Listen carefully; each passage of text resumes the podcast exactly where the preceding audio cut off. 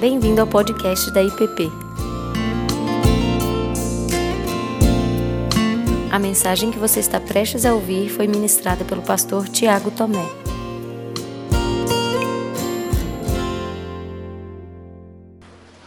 Bom, gente, vamos dar seguimento aos, à nossa conversa sobre esse tema proposto, né? Aqui fica o ar-condicionado, não posso vir para cá. Ah, pensando nesse tema, né? Isso não vem de vós e toda a realidade que envolve a teologia da cruz e de que a nossa salvação não vem dos nossos esforços, ela nasce pela fé em Cristo e num fato real, concreto, que é a ressurreição, a morte e a ressurreição do nosso Senhor Jesus. Né?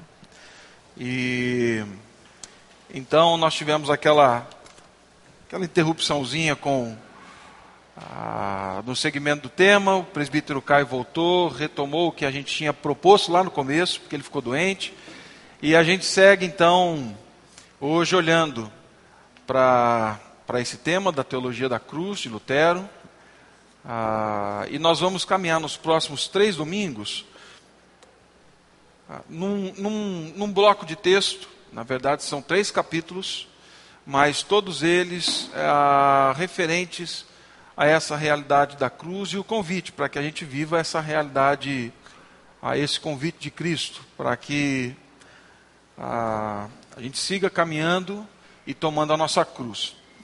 Antes, é, algumas pessoas têm procurado, falado assim, olha, a, a gente quer ler alguma coisa a mais, aprofundar, a conhecer um pouco mais da história, saber do que está tratando, né?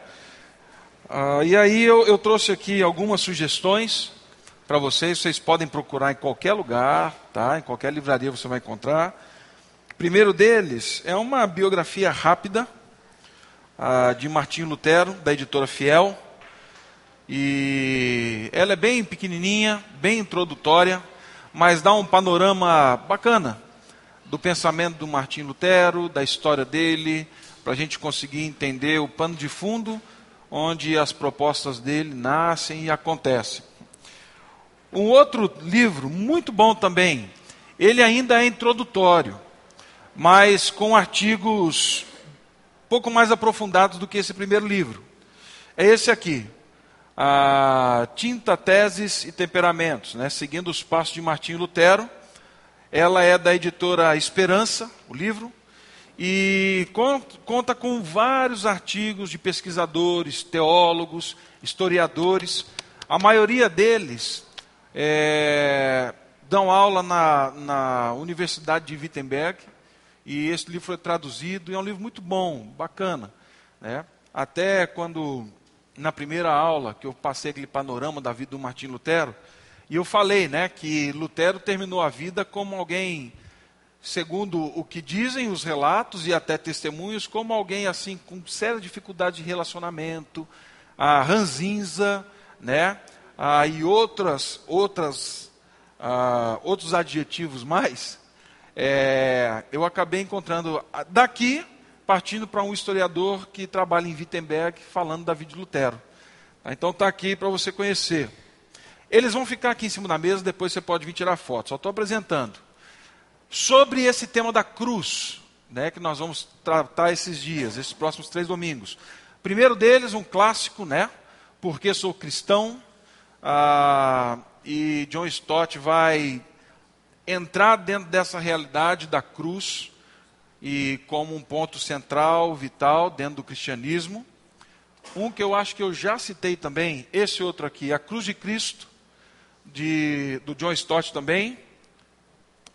Gente, você não precisa comprar tudo não, é só opção para você ler, pesquisar tal.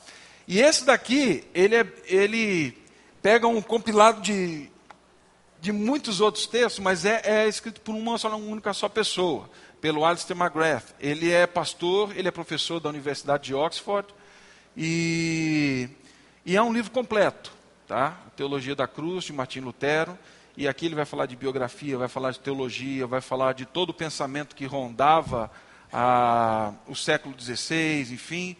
Então eu vou deixar eles aqui, depois você pode tirar foto e, e anotar. Se você pegar e levar para casa, a gente vai fazer uma oração imprecatória. Assim, pode deixar lá, por favor. O Guilherme vai deixar ali também, vai colocar ali os nomes e as editoras. Mas é isso. Se você levar, a gente faz uma oração para que em dia de sol caia um raio sobre o seu carro, ou algo parecido, né? E que você volte e devolva o livro. Brincadeira, gente. Manda descontar do galardão, né? tá bom. Ah, vamos orar. E a gente segue então. Pai, nesse momento em que vamos pensar na história, em fatos, acontecimentos, a partir da tua palavra, eu peço que o Senhor nos oriente. E que realmente, Pai, além de informação, conteúdo, que tudo aquilo que a gente conversa e tem conversado nesses dias aqui, gere em nós vida, gere em nós disposição para joelho no chão e oração, e gere em nós inspiração para viver a vida que o Senhor nos convida a viver. É no nome de Cristo que eu peço que o Senhor nos abençoe nesse tempo. Amém. Se você quiser abrir já a sua Bíblia no Evangelho segundo Marcos,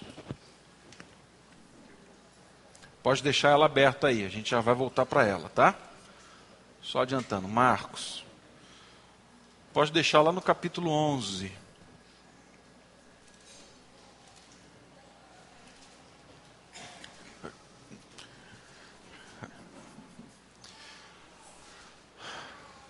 Marcos capítulo 11. Deixa abertinho aí que a gente vai voltar daqui a pouco nesse texto.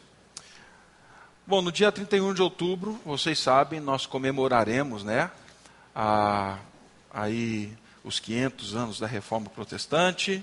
Vocês sabem que nesse dia foi o dia em que Lutero pregou lá as 95 teses. Naquele livrinho verdinho ali você encontra as 95 teses, inclusive comentadas. Não é? E a, ela nasce de um contexto de, de barganha, de briga, como eu já falei. A, um dos, dos braços direitos do Papa, né, de Leão X, ele era, era Tetzel e ele foi o maior arrecadador de recursos ah, para o Império, então, naquela região da Alemanha, da Saxônia. E o slogan era: tão logo se ouve a moeda cair no cofre, uma alma salta do purgatório. Né? E ele vinha assim com, com afirmações severas, Lutero vê aquilo e ele se revolta e ele propõe a conversa. A conversa não dá muito certo no que ele gostaria que fosse e acaba dando no que dá, que é a reforma. Ele não esperava que a reforma fosse acontecer. Né? Ele queria, na verdade, era que a igreja repensasse.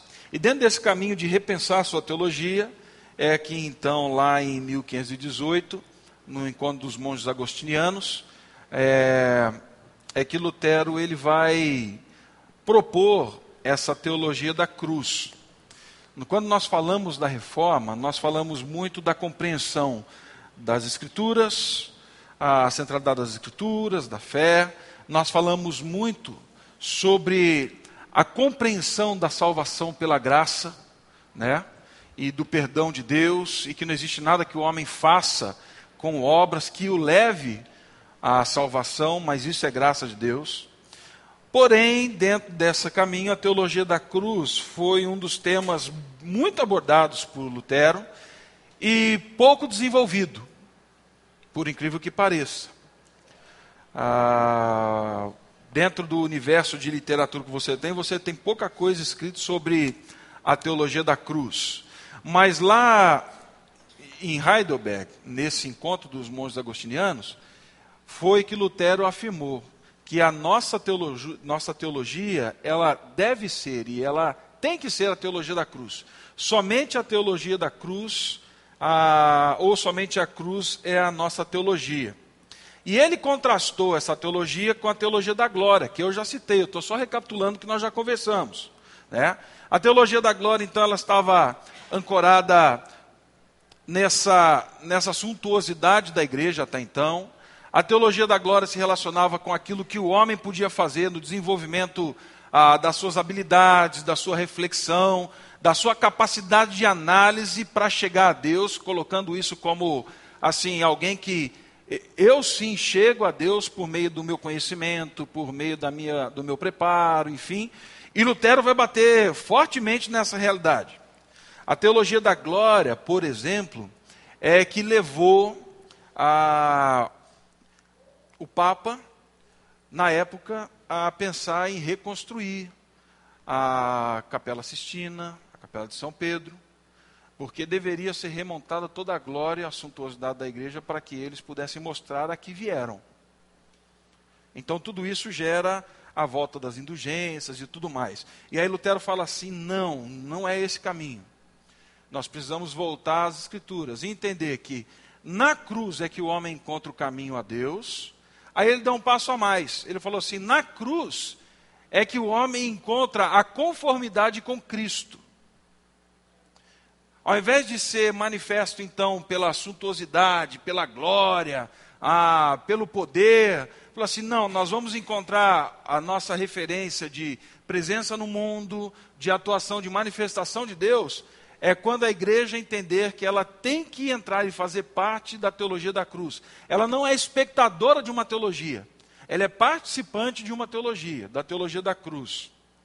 E aí nós vimos então a revolução que isso causou. E, e gente, isso não causou só lá atrás, não, até hoje falar da teologia da cruz dentro desse, desse âmbito, desse espectro, é ofensivo. Até hoje, as pessoas têm muita dificuldade de aceitar a teologia da cruz. Eu não vou falar de outros ambientes né, religiosos fora do cristianismo evangélico brasileiro, mas nós temos hoje expressões de teologia da glória dentro de alguns segmentos neopentecostais e outros mais. Eu não estou aqui querendo fazer, falar assim, ah, o pastor está falando mal. Não, não é essa a realidade. O que eu estou falando é, e quando você pega um quadro comparativo, o que você via lá atrás, você vê hoje. Nós não estamos distantes dessa realidade. Tá? A, a cruz ela deve ser rejeitada de todas as formas. O sofrimento e tudo que advém da cruz deve ser rejeitado. E até hoje, então, ela causa esse constrangimento, causa esse, esse desconforto em muita gente. Né? E, e aí, em Marcos, que gente, nós vamos olhar esse domingo, domingo que vem, e no dia 15, ah, nós vemos Jesus fazendo um convite muito interessante para os discípulos. E nós vamos perceber que no Evangelho de Marcos, capítulo 8, capítulo 9 e capítulo 10, as três vezes que Jesus fala do movimento dele de subir para Jerusalém, para ir para a cruz, os discípulos reagem de forma assustadora. Eles não querem.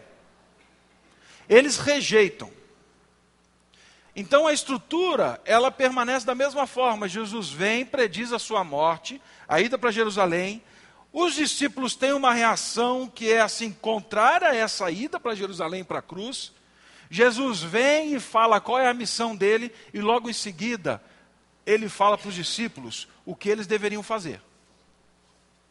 Já que a cruz para os discípulos, para mim e para você, não significa a restauração de todas as coisas como era em Jesus, o que significa então andar na teologia da cruz para os discípulos e para a gente. É isso que Jesus está querendo falar e ele fala abertamente ah, no Evangelho de Marcos. E para introduzir, nós vamos olhar para o capítulo 8, mas eu pedi para você abrir no Evangelho de Marcos, capítulo 11, porque o capítulo 11 dá para a gente uma perspectiva ah, dessa realidade entre a teologia da glória e a teologia da cruz. O capítulo 11 de Marcos de forma introdutória, ele ajuda a gente a entender um pouquinho mais do conflito disso que Lutero ele, ele, ele apresentou. Capítulo 11 começa falando que Jesus, então, ele estava indo para Jerusalém, certo? Indo para Jerusalém, ele vai entrar num jumentinho, e esse jumentinho vai conduzir Jesus até a, a cidade. Na cidade, as pessoas vão, vão gritar e vão aclamar: Hosana, bendito aquele que vem em nome do Senhor, né? E, e aí aquilo que nós conhecemos, nós cantamos aí nas, na, no nosso tempo de Páscoa, tal, enfim. Existia um conflito aqui, muito claro. A gente não, a gente não sabe, porque os fatos históricos acabam ajudando a gente a entender um pouco melhor. Ah, duas procissões, elas aconteciam nessa época. Aliás, uma procissão acontecia nessa época, por volta do ano 30, lá perto da Páscoa, ah, em Jerusalém. A primeira procissão, e conhecida por todos, e todos sabiam dessa procissão, ela vinha subindo do litoral, do lado oeste, e era a procissão de Pôncio Pilatos. Pôncio Pilatos ele era o governador da Idumeia, Judéia, Samaria. Foi sob a mão de Pôncio Pilatos que Jesus padeceu, vocês sabem disso. Pôncio Pilatos ele subia do litoral, onde era sua residência oficial, para Jerusalém, por quê?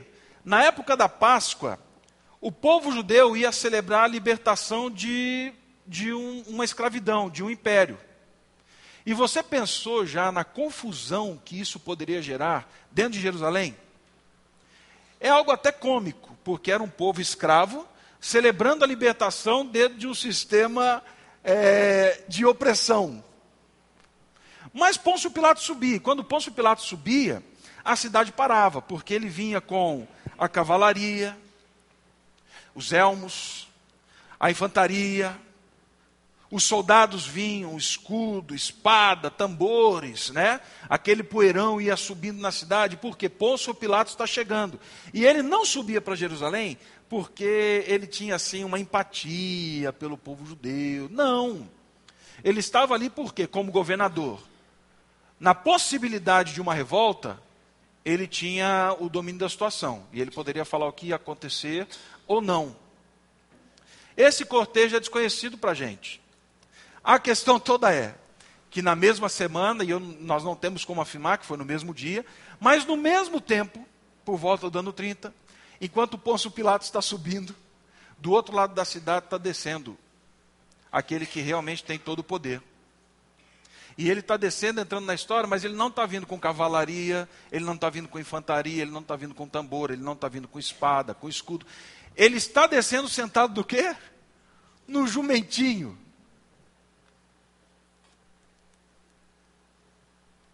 E quando ele chega, é diferente. Porque de um lado você tem as pessoas se abaixando e se curvando por medo, e do outro lado você tem as pessoas cantando: Bendito aquele que vem em nome do Senhor. Bendito o rei vindo da linhagem de Davi. Maranata. Ele está chegando. Existe aqui um contraste. Um conflito, eu não vou chamar de conflito de reinos, mas existe aqui um cortejo que se contrapõe ao outro. Um guiado pela violência, um guiado pela ostentação, um guiado pelo poder, um guiado pelo ouro, e o outro guiado pela simplicidade, pela humildade, representado na, no cumprimento da profecia de Zacarias, que entra na cidade com o jumentinho. Então, olhar para o capítulo 11 é entender um pouquinho do que passava no coração dos discípulos quando eles rejeitam a cruz, é entender o referencial que eles tinham até mesmo de poder, de governo, de soberania. Porque o que eles vão ver não é um rei ou um governador que chega com a sua tropa, pelo contrário, ele vai sozinho levando um madeiro até o Calvário. Esse conflito ele é representado nesses dois cortejos. E aí, Marcos, sabendo dessa realidade, ele vai ocupar cerca de um terço do Evangelho falando só da caminhada de Jesus até Jerusalém com o fim na cruz. Um terço do Evangelho de Marcos é voltado para essa realidade. E os discípulos, toda vez que Jesus fala assim, eu vou subir, eu vou para Jerusalém e e lá eu vou morrer, os discípulos rejeitam. Num dos textos que nós vamos ver mais para frente, fala assim que os discípulos vendo o rosto de Jesus, que ele estava determinado a ir para Jerusalém, eles temiam, porque eles sabiam o que ia acontecer, gente. Eles sabiam que Jesus estava caminhando ah, para a cruz. E aí então nós temos essas três declarações, Marcos 8, 9 e 10, onde Jesus fala assim: Eu estou caminhando para um conflito. Vocês estão com medo? Porque de um lado nós vamos descer e do outro lado vocês sabem que está subindo. E eu estou caminhando para um conflito. E vocês vão ter que aprender a lidar com isso e a viver com essa realidade de um conflito entre os poderes desse mundo. No semestre passado, o Caio até deu uma aula muito boa falando sobre o fermento de Herodes, que antecede essa conversa de Marcos 8. Mas ele fala assim: existe um conflito aqui entre os poderes, entre a teologia da glória e a teologia da cruz. A teologia da glória entra num cavalo enorme, cheio de pompa. A teologia da cruz e do verdadeiro rei, ela entra na cidade por meio de um jumentinho. Que nem dele era. Teve que pedir emprestado. É... E aí então essas previsões, elas, elas chegam a nós também. Né? Nós vivemos nesse conflito entre glória e cruz, entre subir do litoral, mostrando a que viemos. Tinha um pastor amigo meu, e eu concordava com muita coisa que ele falava, com essa eu nunca concordei. Ele falava assim: Tiago, quando a galinha bota o ovo, ela tem que gritar. Aí eu falava assim: o que você quer dizer com isso? Não, que tem que mostrar que veio. Que está aqui, que é meu. Eu falei: não, meu irmão, não é assim não. É, nós vivemos nesse conflito. Aqui viemos. Quem somos? O que construímos? Qual é o nosso poder, influência? E do outro lado, um Jesus que fala assim: é, realmente vocês querem ser assim? Então tá, vocês vão ter que entender que a minha dinâmica é diferente.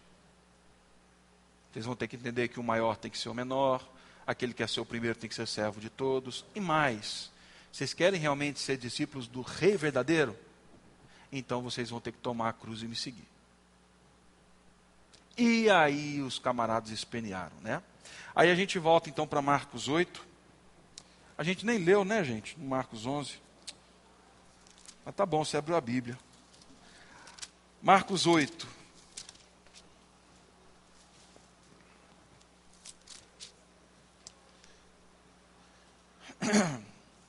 a partir do verso 27. Jesus fala assim: Então Jesus e os seus discípulos partiram para as aldeias de Cesareia de Filipe, e no caminho perguntou-lhes: Quem dizem os homens que eu sou? E responderam: João Batista, outros Elias, mas outros algum dos profetas. E aí Jesus volta a pergunta para os discípulos, né? Logo na lata. Jesus não fica dando meia volta.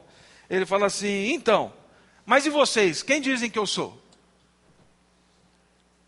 E aí o Pedro, como sempre, impetuoso, vai lá, ele se coloca na frente e fala assim: Ah, eu sei quem o Senhor é. Tu és o Cristo. No Evangelho de Mateus fala o Cristo do Deus vivo, né? E aí Jesus advertiu-os de que ninguém dissesse tal coisa a seu respeito ah, no meio de todos. Lá em Mateus, você vai encontrar Jesus falando assim: bem-aventurado, porque você, a você foi revelado algo que não é seu, mas o Espírito revelou para você isso, que eu sou Cristo, Filho do Deus vivo. Então, começou Jesus a ensinar-lhes que era necessário que o Filho do Homem fosse sofrer muitas coisas, fosse rejeitado pelos anciãos, pelos principais sacerdotes e pelos escribas, fosse morto e que depois de três dias ressuscitasse. E isso expunha claramente. Mas Pedro, chamando a parte, começou a reprová-lo. Jesus, porém, voltou-se, fitando os seus discípulos, repreendeu a Pedro e disse: Arreda Satanás, porque não cogita das coisas dos homens, e sim, não cogita das coisas de Deus, e sim das dos homens. Então, convocando a multidão e juntamente os seus discípulos, disse-lhes: Se alguém quer vir após mim, a si mesmo se negue, tome a sua cruz e siga. Quem quiser, pois, salvar a sua vida, perdê-la-á. E quem perder a sua vida por minha causa, ou por causa do Evangelho, salvá-la-á. Que proveito, a que proveita o homem ganhar o mundo inteiro e perder a sua alma? Que daria o homem em troca da sua alma?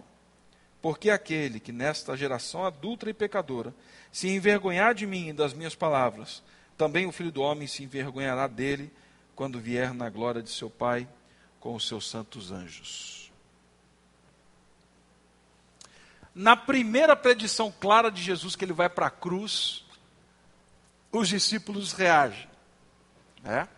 Primeiro você tem a declaração de que assim, tu és o Cristo, nós sabemos, nós estamos seguindo o Senhor. Mas o que tinha na cabeça do Pedro quando ele fala assim, tu és o Cristo? Provavelmente tinha o cortejo de Pôncio Pilatos. A estrutura de poder de Roma. Ele vem e ele vem para desbancar tudo. E nós estamos seguindo o Senhor porque vai chegar a hora que o Senhor vai chegar com a espada na mão e vai fazer o que tem que fazer. E aí Jesus fala assim: rapaz, nesse ponto que eu sou o Cristo de Deus, você tem razão. E então Jesus começa a falar da cruz.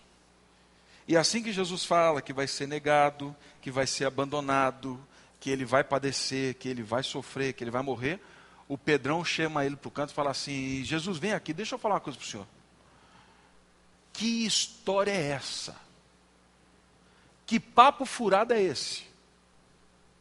Porque o texto está falando aqui que ele repreendeu Jesus. Tenha piedade de ti mesmo. De forma alguma isso vai lhe acontecer. O senhor está ficando doido. Pegou muito sol na moleira hoje. Que papo é esse? O que o Pedro faz é aquilo que muitos de nós gostamos de fazer, né?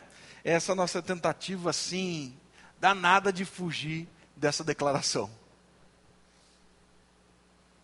Porque se Pedro está indo para Jerusalém com Jesus, provavelmente o que espera ele é o sofrimento junto com Jesus, ele é discípulo.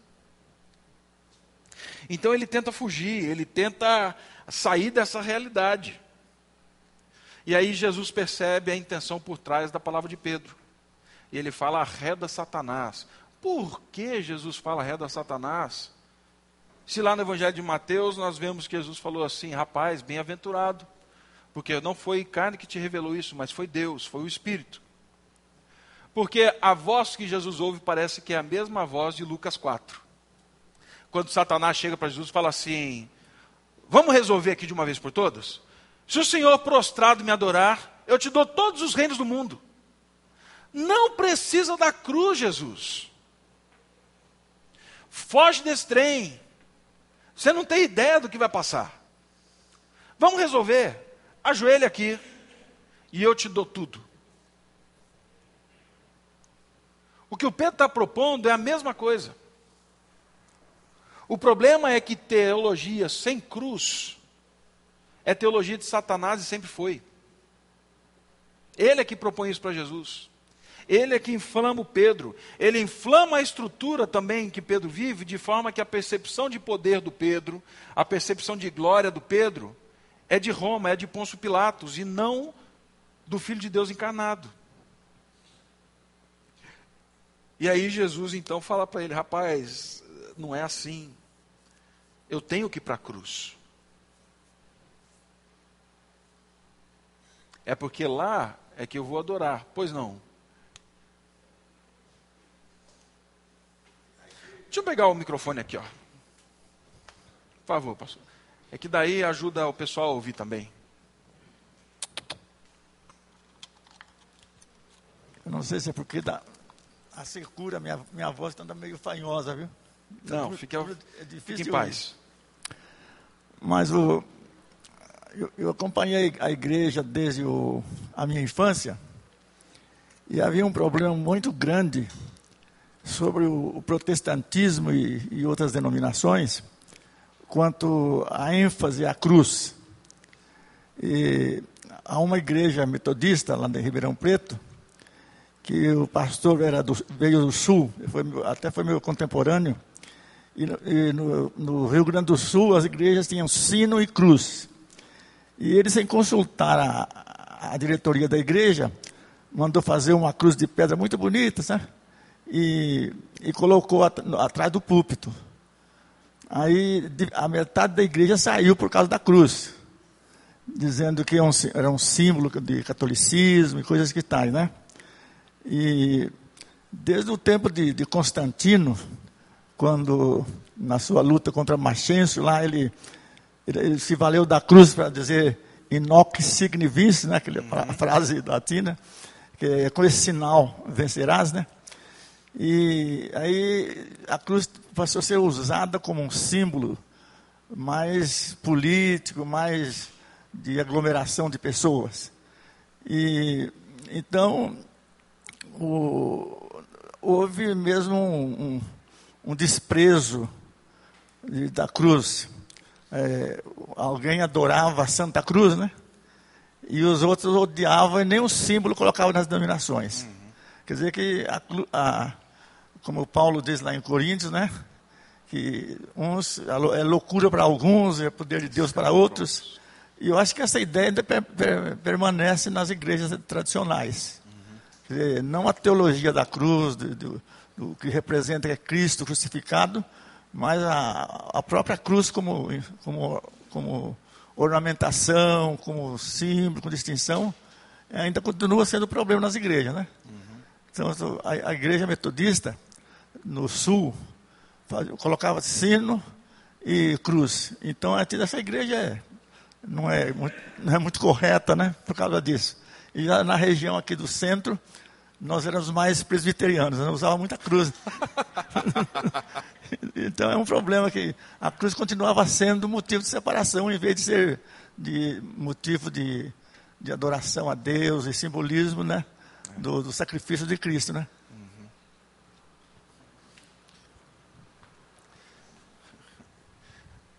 No meio teológico essa, essa, discussão continua. A nossa, a nossa própria igreja presbiteriana do Brasil, né?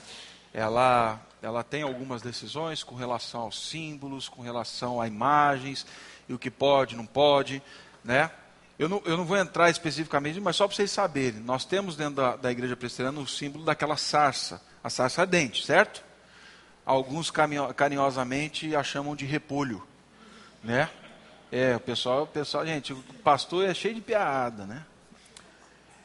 No meio dessa sarça tinha um pombo, uma imagem vazado de um pombo descendo.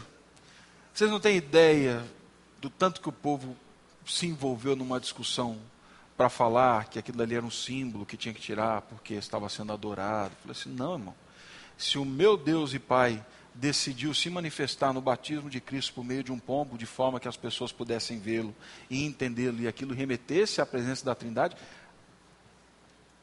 eu agora vou arbitrar dentro dessas realidades dessa forma.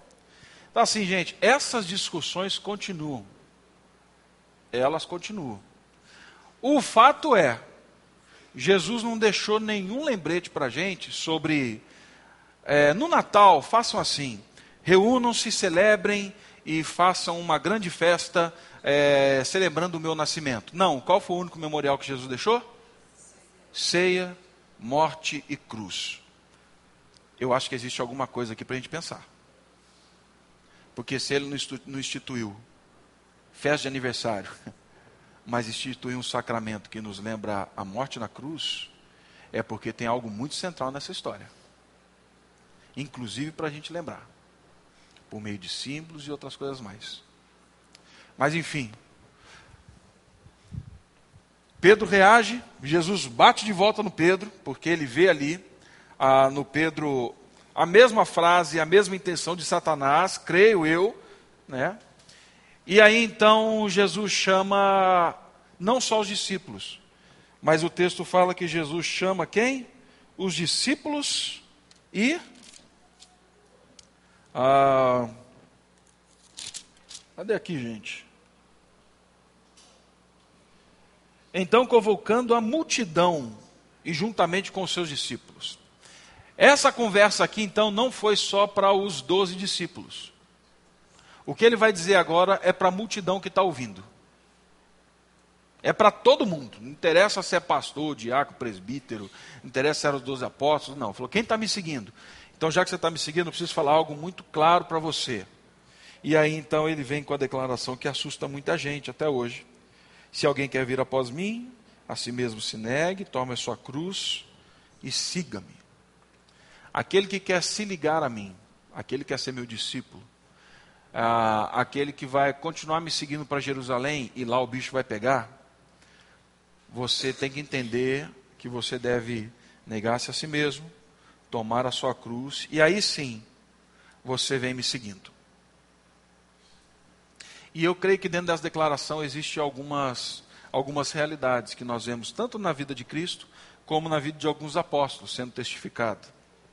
A primeira delas é que realmente visão pessoal, calculada,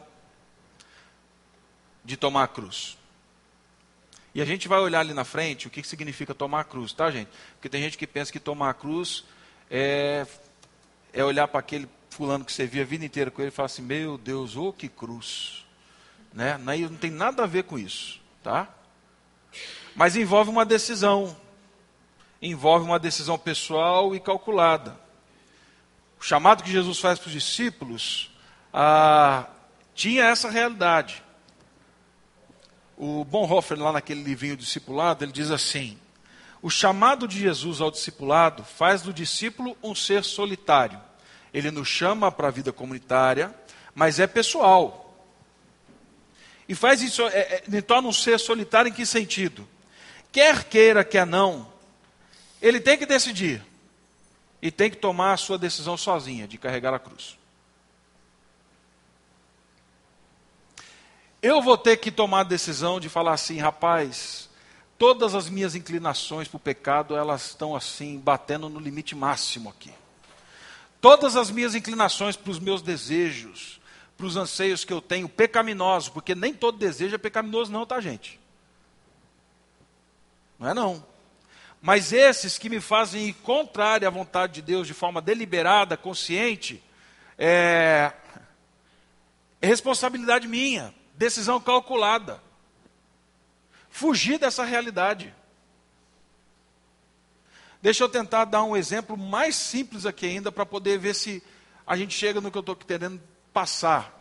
O, quando eu era adolescente, muito, eu ouvi muitas palestras sobre sexualidade na adolescência. Né? E aí, uma vez, um, um desses palestrantes lá na igreja foi falou assim: rapaz, vocês estão brigando, vocês adolescentes, todos vocês brigam com pornografia, lutam com isso. E aí você sabe que no caminho da escola, voltando para casa, a pé, você vai passar numa banca que só tem revista pornográfica. Era uma pessoa de São José dos Campos, ele sabia onde o pessoal estudava e sabia que naquela praça realmente era uma banca enorme. Se meu amigo atravessa a rua, Sempre tem um espírito de porco que surge e fala assim: ah, mas o problema está no coração. Sim, é lógico que está no coração. Mas tome a decisão. O Espírito Santo não vai pegar você, levantar e falar assim: vem aqui, meu filho. Aqui, ó. Pronto, agora siga em paz. Lute com essa vontade, tome a decisão. Reaja de acordo com aquilo que você já tem, já sabe, com aquilo que você foi chamado a ser. Tomar a cruz é uma decisão calculada, ela é pessoal.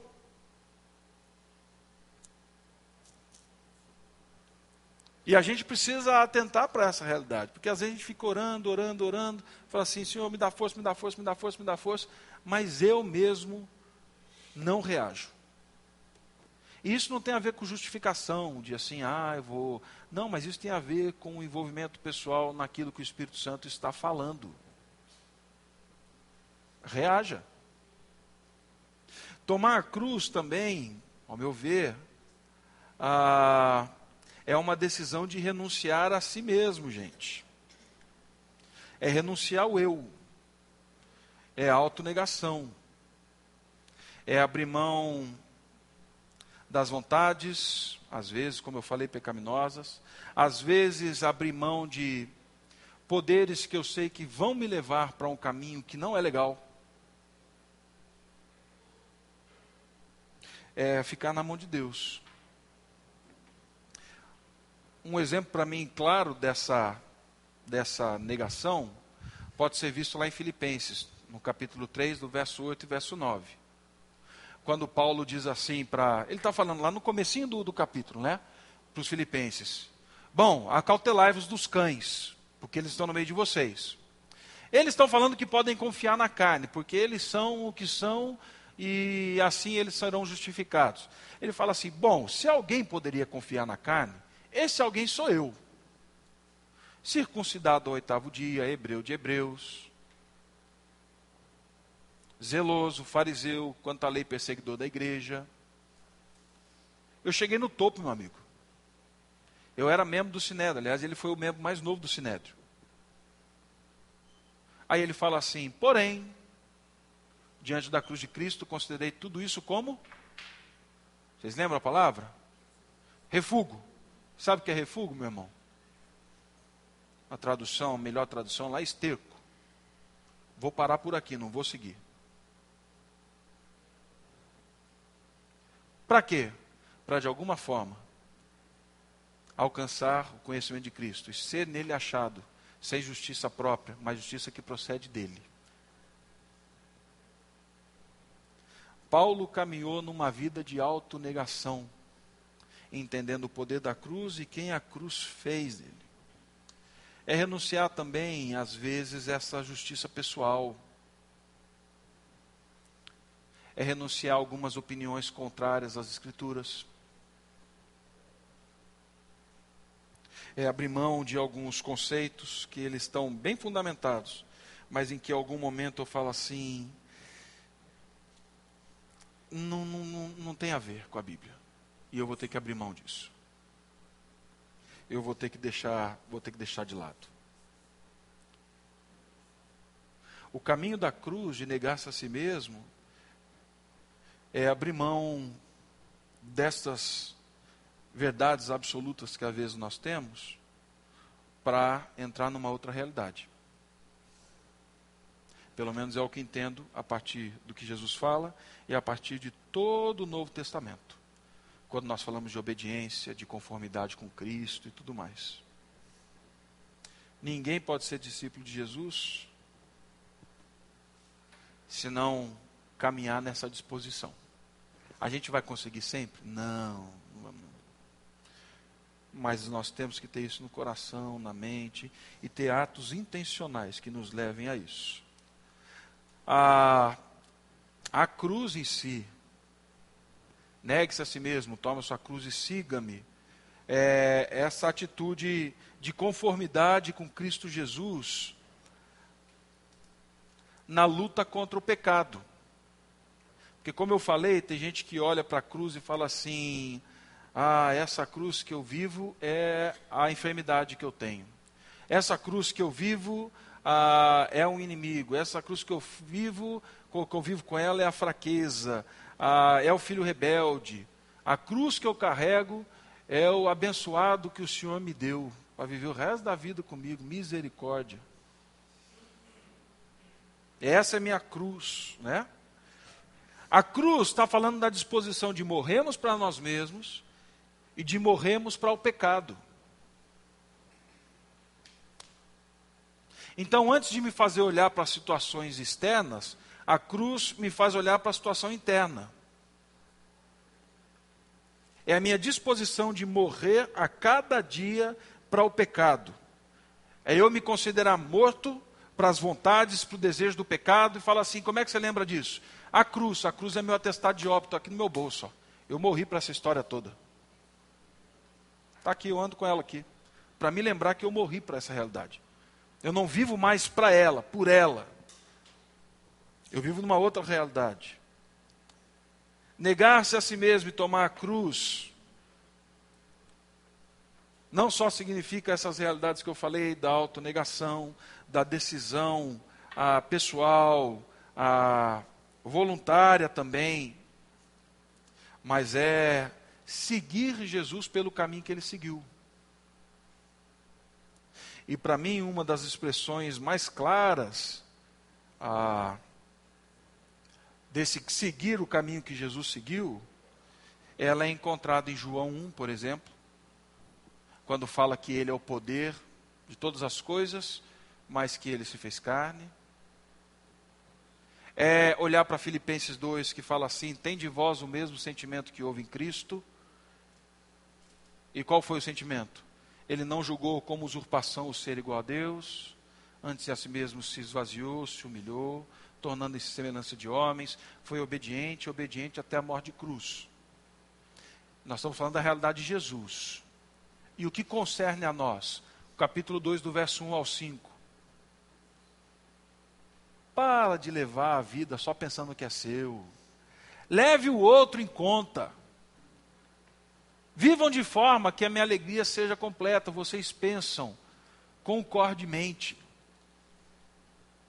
Vocês conseguem caminhar juntos. Vocês pensam mais no outro do que no benefício próprio. Depois de Paulo falar isso lá em Filipenses, ele entra logo em seguida falando de Timóteo.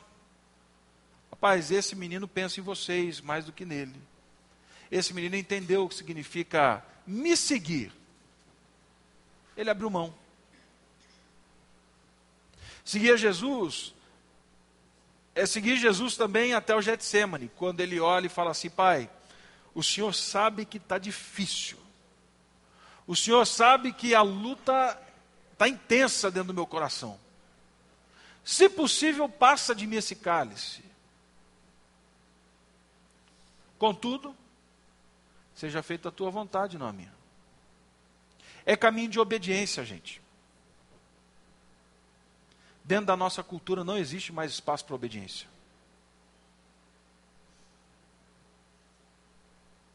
Mas o caminho da cruz é o caminho de obediência. Seguir Jesus, abrir mão de si, pensar no outro mais do que em si mesmo, a caminhar obedecendo a Deus. Então, depois disso, Jesus olha para eles e continua dizendo: De que adianta você ganhar toda a sua vida e você perder sua alma? De que adianta? Faz sentido? Para alguns até faz, porque ainda não encontraram a verdadeira e gloriosa realidade da cruz de Cristo. E aí ele fala assim: você pode ganhar o que você quiser, mas se você perder a sua alma, você perdeu tudo. E termina com uma palavra dura ainda, né? Se você me negar diante dos homens, eu vou me negar diante, vou te negar diante do Pai. Meu Jesus amado. Aí ele termina dessa forma, né? Essa primeira palavra para os discípulos, o chamado para a cruz. Ah, uma das histórias é que a gente já está encerrando, quero abrir para vocês depois. Uma das histórias que mais me motivou a ir para o campo missionário, tempo e o anos que nós passamos lá, foi a história de cinco missionários que trabalharam entre os Waurani, na Amazônia venezuelana. Eles vieram para a América na década de 50. Alguns conhecem até a história deles, aquele o piloto das selvas, do Dean Elliott. Né? É um livrinho assim, conta a história deles. É, eles eles estavam trabalhando ali junto com a Sil, a Wycliffe, né, que muitos de vocês conhecem, e descobriram então os Waurani. Os Waurani eram um grupo assim, isolado, violento, os indígenas tinham medo dos Waurani. A Shell, na época, precisava fazer uma obra grande na Amazônia e ninguém entrava, porque todo mundo que entrava morria pela mão dos Waurani. E esse grupo de cinco missionários casados com filhos nossos falaram assim: bom, a gente tem que ir para lá. A gente precisa conhecer esse povo. Né? E, e eles então investiram recursos, investiram a vida. É, para pregar o evangelho para aqueles homens.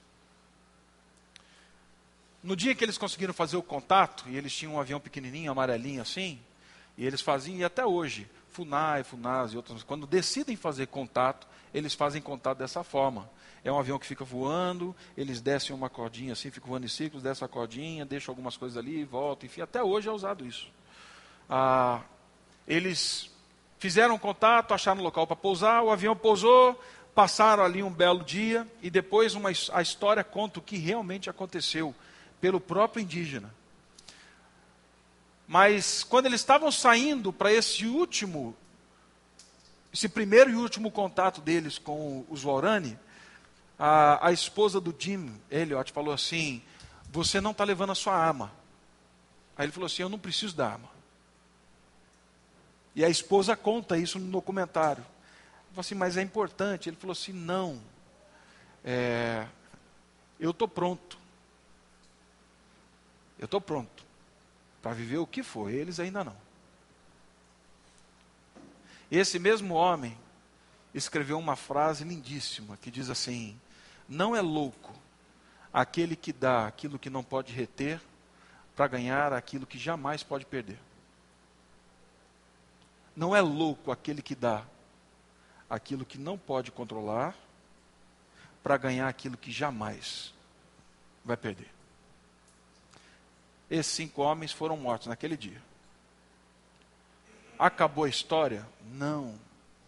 A esposa desses cinco homens decidiram fazer o percurso por toda a mata. E a história do Evangelho chegou na vida desse, dessa aldeia, desse grupo, de tal forma que hoje o indígena que matou Jim Elliot tem no filho do Jim Elliot o seu neto. Que loucura! O neto do Jim Elliot chama aquele que foi o assassino do seu avô de avô. Não é louco aquele que dá o que não pode reter para ganhar aquilo que jamais vai perder. É, quando Jesus fala, negue-se a si mesmo, tome sua cruz e siga-me, e você não está entregando algo real, você está ganhando algo que você jamais vai perder. Ah, isso muda a história. Isso muda. Né? Se você quiser até conhecer um pouquinho mais dessa história, tem um, um filme em DVD, o título é Terra Selvagem. Assista o filme, é lindo. A fotografia do lindo é, a fotografia do filme é maravilhosa. Mas depois tem os extras. Nos extras você vai encontrar o testemunho das esposas, dos filhos e do neto, falando de como eles viveram e como o evangelho chegou naquele grupo. Né? Mas isso fechou parênteses aqui. Ah, então é isso, gente. Nós encerramos aqui. E Jesus faz o convite. Negue-se a si mesmo. Tome a decisão. Seja proativo, sim o Espírito Santo fala e age em você. Então reaja ao que o Espírito Santo faz em você. É caminhar numa vida de autonegação de si mesmo. Ah, é entender que eu morri para o pecado. E parar de falar que o outro, que alguma situação é ele é o ele é minha cruz, não é não. Provavelmente a cruz seja você e não ele. É, e seguir nos passos de Jesus. Olhando para o caráter, para as decisões, falando assim: bom, eu tenho que me conformar com isso. Era isso, gente. Agora está com vocês para comentar, falar, discordar. Por favor, fique à vontade, está aberto. Valeu, Guilherme. Johnny, valeu.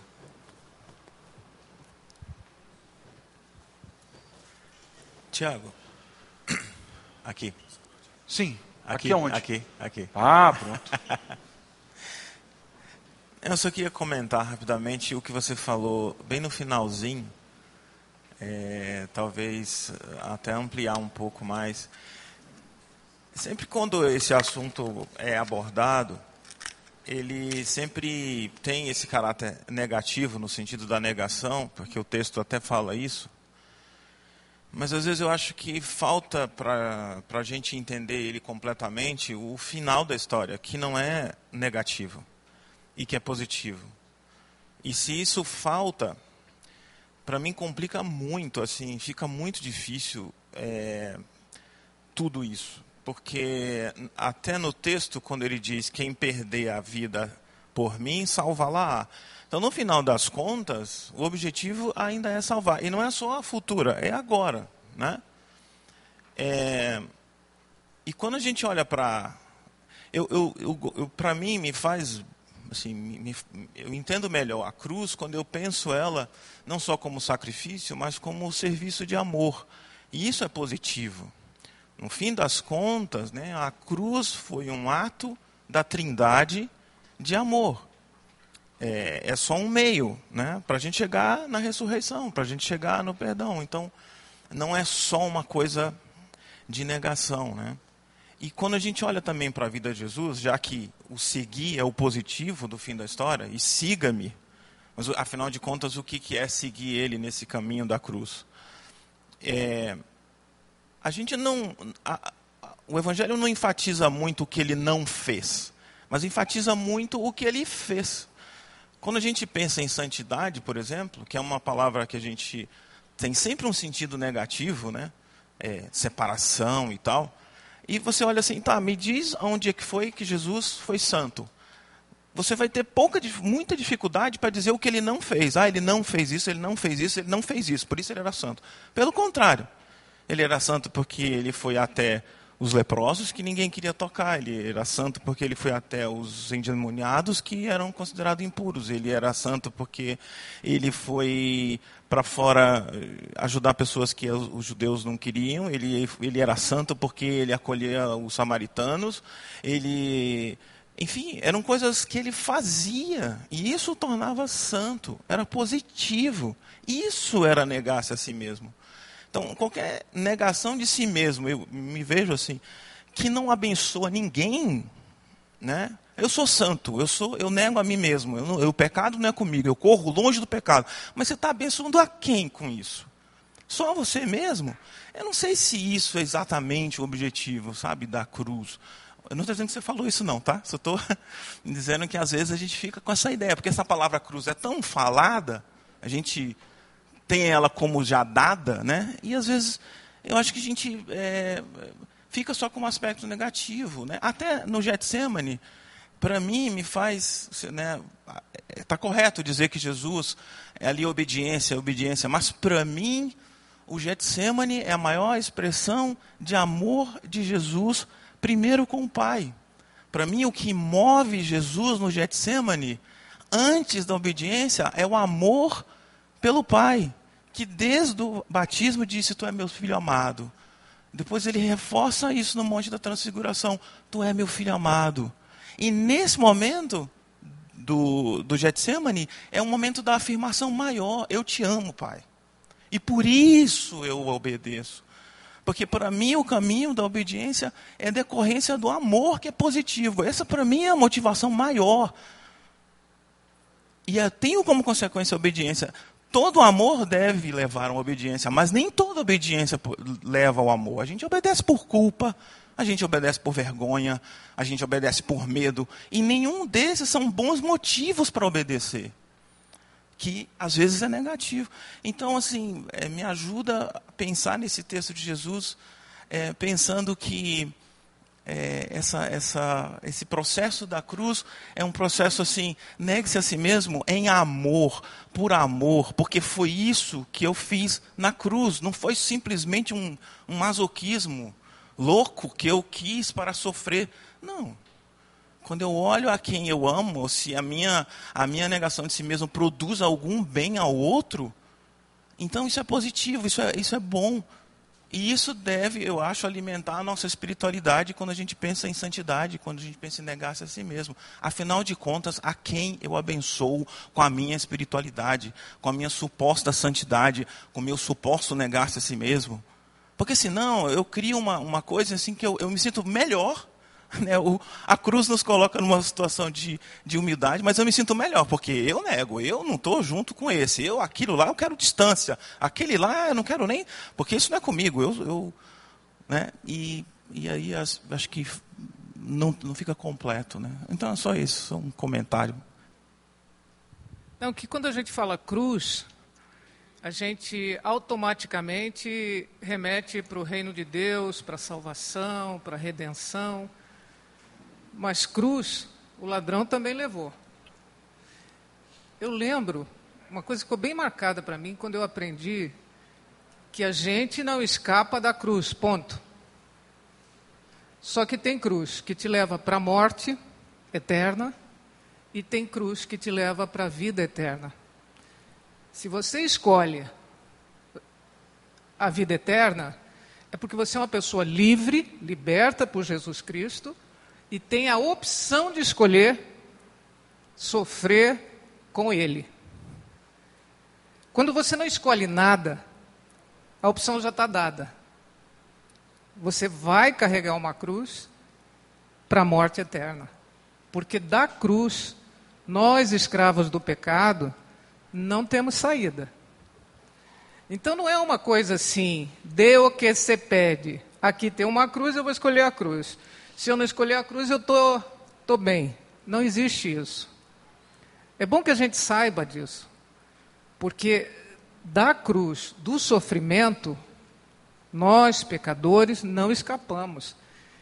Nós somos escravos. Fomos convidados para sair do império das trevas para ir para o império da luz, uhum.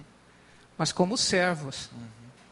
Então, eu acho lindo a gente poder escolher a cruz que leva à vida eterna. A outra leva para a morte eterna. Então, não é, não é uma cruz solta, não. O ladrão que estava do lado de Jesus, no último minuto do terceiro tempo, escolheu a vida eterna. O outro continuou preferindo a morte eterna. Então, eu acho que a gente podia pensar nisso. Essa, essa liberdade de escolher é a coisa mais bonita que existe na relação com, com Deus. O... Acho que primeiro o Rômulo, depois até, depois o Walter lá atrás. O...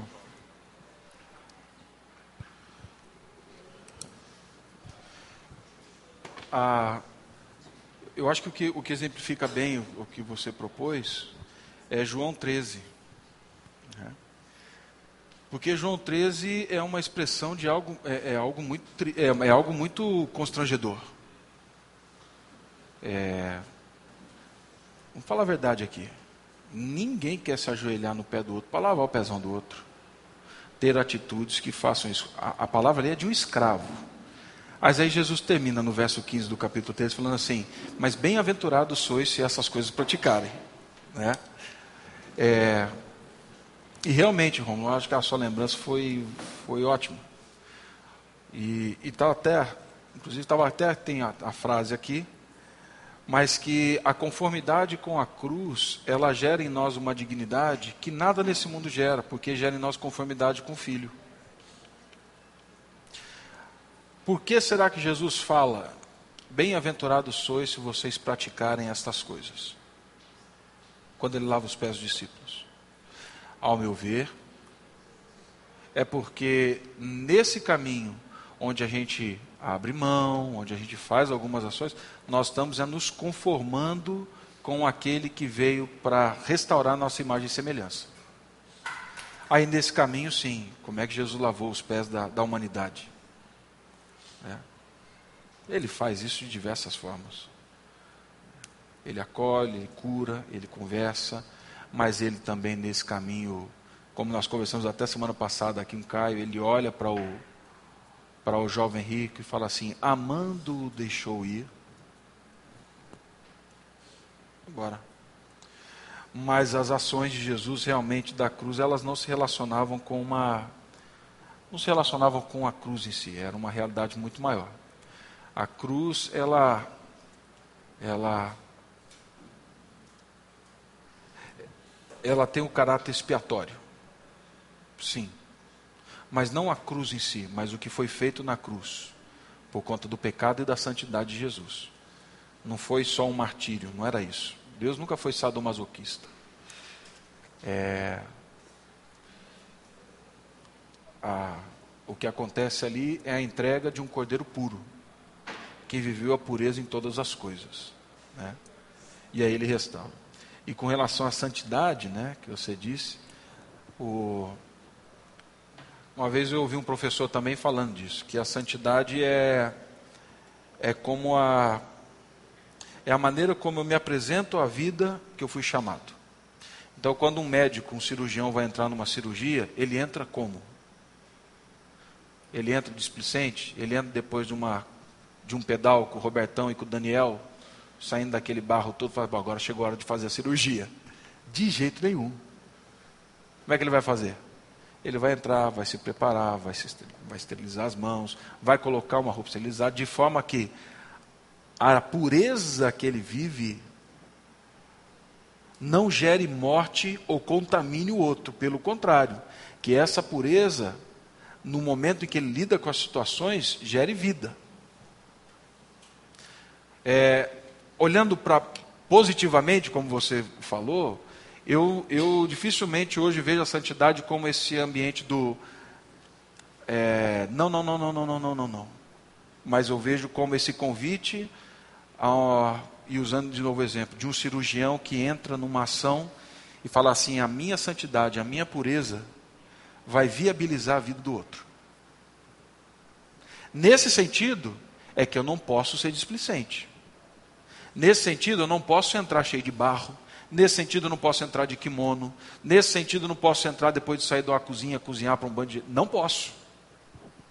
Eu tenho que estar consciente da santidade, da pureza que me foi dada em Cristo, para que entrando na vida do outro, eu viabilize a vida. Né?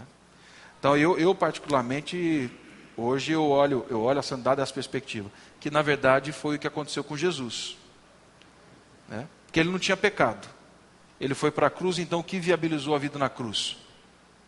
Foi a santidade de um homem que se entregou a Deus em favor de seres pecadores. Foi a santidade do homem que entrou na sala de cirurgia e falou assim: por causa da minha pureza, da minha santidade, do cordeiro imaculado, é que você vai ter possibilidade de vida. Mas muito obrigado pela, pela lembrança. Real. Ah, você, você já falou, não vou comentar não, Délis. Tá bom. Tá bom. Seu Walter, por favor. Não, é, rapidamente, é só dizer que é uma aula fascinante a gente falar da cruz de Cristo. É assunto para a vida inteira, não é? E sempre tem um viés, alguma observação que, que vale a pena ouvir. Muito interessante o que o Rômulo disse, o que a Delis sublinhou ali, que é alguma coisa que muita gente se esquece, né? É, enfim, mas eu acho, eu só quero sublinhar um, uma coisa assim, que apesar de vivemos, vivermos num mundo e talvez por isso mesmo vivermos num, num mundo de dores, nós fugimos da dor como o diabo foge da cruz. A gente não quer sofrer. Né? É, a gente não quer o, abrir o livro de Jó, não quer se encontrar lá no livro de Jó, a gente não quer muito menos, né? não quer o caminho da cruz. Então, por isso é que é uma negação, assim, porque nós vamos procurar sempre o nosso conforto e a, e a autodefesa. Assim. Você quer, você tem que sobreviver, você tem que ter um conforto e você vai procurar isso para você, para sua família e tal. E nesse mundo de dores, né, se o cristão não tiver é, essa consciência né, da, da, da, de que é, é, certas dores são necessárias por amor, né, e que o amor ele pede é, determinadas dores, é, a coisa não vai funcionar. Né? A gente olha para um país como o nosso, que está um caos social, está tá em, em, colapso social. Você vê várias cidades sofrendo em, dores terríveis, dores de parto. E a igreja, é, muitas vezes, não se dá conta de que é ela que vai ter que ir lá e, e, resolver a parada. Né? E já resolve em várias situações, de fato. É, é a igreja que entra onde ninguém vai entrar. É o evangelho que entra ali onde ninguém vai querer entrar. Então, é, é essa, essa consciência de que vai doer, né? Segue-me. Tudo bem, vou seguir, mas tem pedra, tem espinho, tem pancada, tem, tem acusação, tem a, a, a resistência, né? Tem um juízo de pessoas, um juízo temerário e, e, e injusto mesmo, quer dizer, a, as pessoas vão sofrer injustiça por amor do, do, do, nome de Jesus, né? vão eventualmente sofrer perseguição, incompreensão, etc. Então essa consciência de que né, na, a vida, a nossa vida é, é, não é só prazer, conforto e, e, e essa, esse lugar de, de descanso, né, esse lugar tranquilo, e, e com ar-condicionado que a gente busca, né? que se deixar, nós vamos sempre procurar uma biblioteca refrigerada e tranquila, tomando um suco gostoso. Eu sou assim, eu acho que todo mundo é. Você vai, né? Ah, vou, uma exposição bonita, uma coisa legal. Mas muitas vezes o, a cruz nos convida, o Evangelho de Jesus, o, o negue-se, o segue-me. Né? Eu prefiro. A, o, o, positivo do negue-se, né, Romulo? É o segue-me, seguir Jesus. Né? E, e agora o Nex é, bom, eu vou ter que sofrer um pouquinho aqui. E, e eu acho que nós, é, é, protestantes, enfim, nós jogamos fora, infelizmente, uma parte da, da, da, da, tradição cristã da disciplina, de disciplinas espirituais. Né? Porque a gente é tão consciente da graça, e que bom que ela é real, é verdadeira, é superabundante, maravilhosa, etc., que a gente não faz esse, essas coisas simples que você falou ali, atravessar a rua, ir para outro lado, entendeu? Ah, porque a graça está aqui comigo, então tudo bem. E, é, no fim das contas, existe sim uma, um, um, uma caminhada, existe suor, existe é, é, espinho nessa história. Não é? E, é, e, tanto é que Jesus fala: olha, você não vai me negar aí nessa história, não, viu? você está comigo, você está me seguindo, e é esse caminho, é o caminho em que não vai ser tudo maravilhoso, um mar de, de rosa, como esse evangelho fácil. Claro, o Evangelho é melhor de tudo, está com Deus eh, grandioso, maravilhoso, que, que, que, providencia, provê todas as coisas, né? que, é, é, que te atende. Às vezes, antes que a sua oração seja verbalizada, Deus já está te atendendo. Não sei se você já tem essa experiência. Né? Às vezes você pensa alguma coisa, não, Deus já resolveu. Não é? Que bom, nós temos um Deus assim maravilhoso, que escuta a oração, e que é amoroso, e que é, é prazeroso estar com Ele. Mas a nossa vida tem esse balanço aí, né? Da, do prazer e o sofrimento. E o sofrimento a gente não quer. Então, por isso, o convite de Jesus é um convite amoroso. Ó, Vem comigo, vai doer um pouco, mas vai valer a pena. Eventualmente, dói. né? É mais ou menos isso. É, na, na, na, descrição natural do texto, ah, no desenrolar, que a gente vai ver nos próximos dois encontros, é que Parece que nesse primeiro momento Jesus dá esse, dá esse choque real, porque ele realmente quer que os discípulos entendam. Porque se eles não entenderem a cruz, eles não vão entender nada do que vai vir depois. É por isso que ele fala para Pedro: se eu não lavar, se eu não, te lavar, você não tem parte comigo. Se você não, não aceita a vergonha de lavar teu pé, como é que você vai aceitar a vergonha da cruz? E que ela é o poder que te purifica. Você não vai dar conta, Pedro. Então, ao meu ver, nesse momento ele dá essa tem esse choque mesmo, mas nós vamos ver que no texto de 9 e 10, a contrapartida é outra. Porque Jesus fala da cruz, os discípulos reagem, falando sobre quem é o maior ou quem é o primeiro, e aí numa delas Jesus fala assim: vem aqui, eu quero que vocês saibam que se você não acolher uma criança como essa daqui, né, a coisa vai ficar ruim para você. Você não está vivendo. Então, o que significa tomar a cruz? Né? Essa, esse caminho, ao meu ver, de acolher o fraco, o frágil, o desprovido de uma realidade que viabilize vida. Lá no 10 já é outra história, né? Queremos sentar um à sua direita, à sua esquerda. E o que ele fala? Fala, ó, vocês querem saber de verdade o que, que é? Então sejam servos. Né? Sirvam sirvam uns aos outros. Dá, sim, por favor. O que eu tenho visto é que a cruz ainda continua nada, nada atrativa, né? É uma vergonha, é um escândalo ainda. A gente aceitar que, em vez de, da teologia da glória, das coisas boas, das coisas bonitas, ainda tem jumentinho na história, criança nascendo manjedoura, toalha e bacia. Então, é uma história que eu vejo meus amigos falar assim: o que, que eu tenho que fazer? Eles preferem um escapulário, uma fitinha no braço, preferem é, fazer boas obras, tudo. Sabendo que a, a, o, o, jeito que Deus trabalha é outro. Então eu acho que a, a vergonha, a, cruz, ainda é a mesma coisa, gente. A gente, é, é, a gente vê a cruz, quando eu olho para trás, eu vejo meu Salvador lá, ó. Aquilo é bonito. Mas quando Jesus falou, ele estava antes da cruz. Significava o quê? Bandido apanhando, chute, o que, o que Jesus passou. Então ainda é um negócio assim, e ainda é ruim o que, o que se apresenta para a gente. A gente quer mais a glória. A cruz ainda é pesada. Eu acho que é, é bacia na mão, toalha, aqueles negócios que a gente não está muito afim. É, e só lembrando, gente, que assim. É errado termos o que temos? De jeito nenhum. É pecado? De jeito nenhum. Não. É, mas qual é, o, qual, é o, qual é o status que isso ocupa dentro da nossa realidade, né? Sim. Qual é? É errado nós queremos entrar na presença de um Deus ah, que é glorioso, que é santo, é, e que as nossas ações expressem a maneira como nós vivemos, a maneira como organizamos, até mesmo a nossa igreja, reflita essa glória? De jeito nenhum. Né? De jeito nenhum.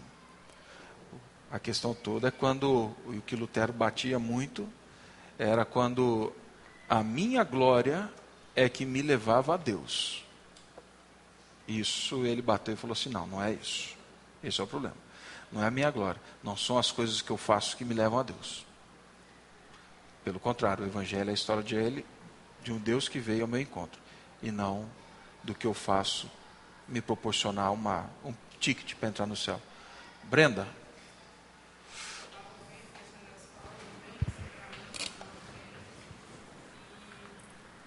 Eu acho muito engraçado hoje, porque eu lembro quando eu era criança, assim, e você dizer que você era crente, era até meio que uma vergonha, assim. A gente ficava meio acanhado, porque todo mundo era católico.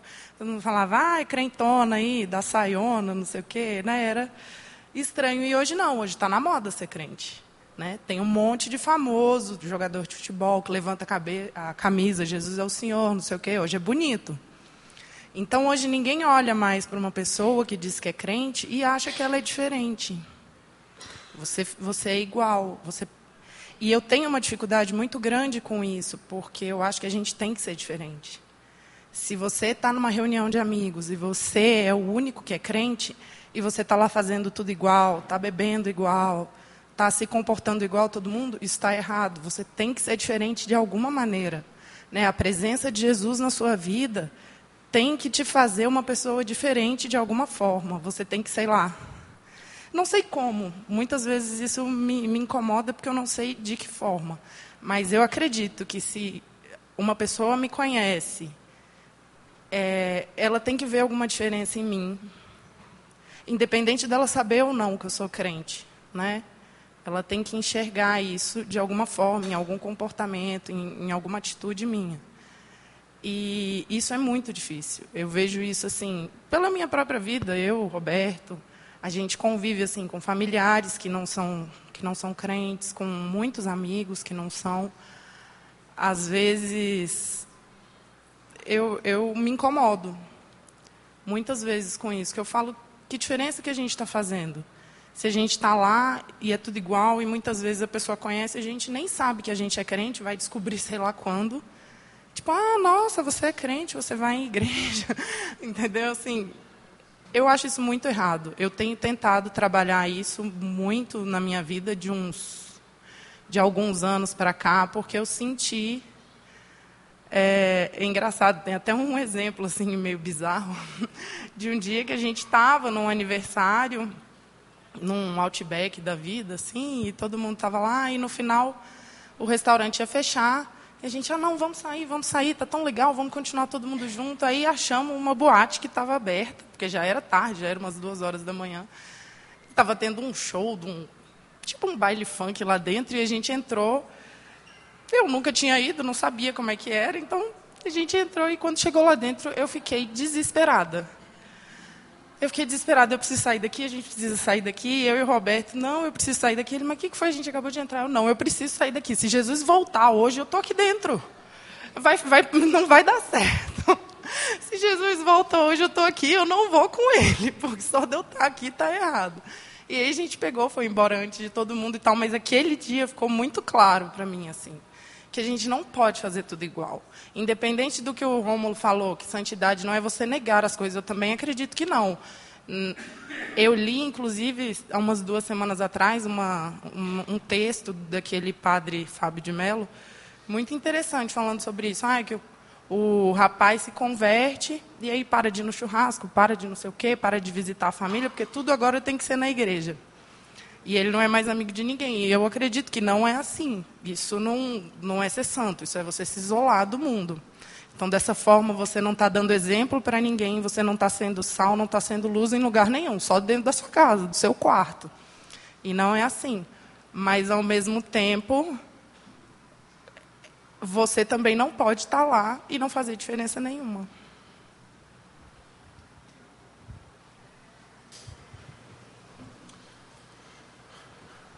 Mais alguém? Algo? Não tá, gente. Acho que a gente está.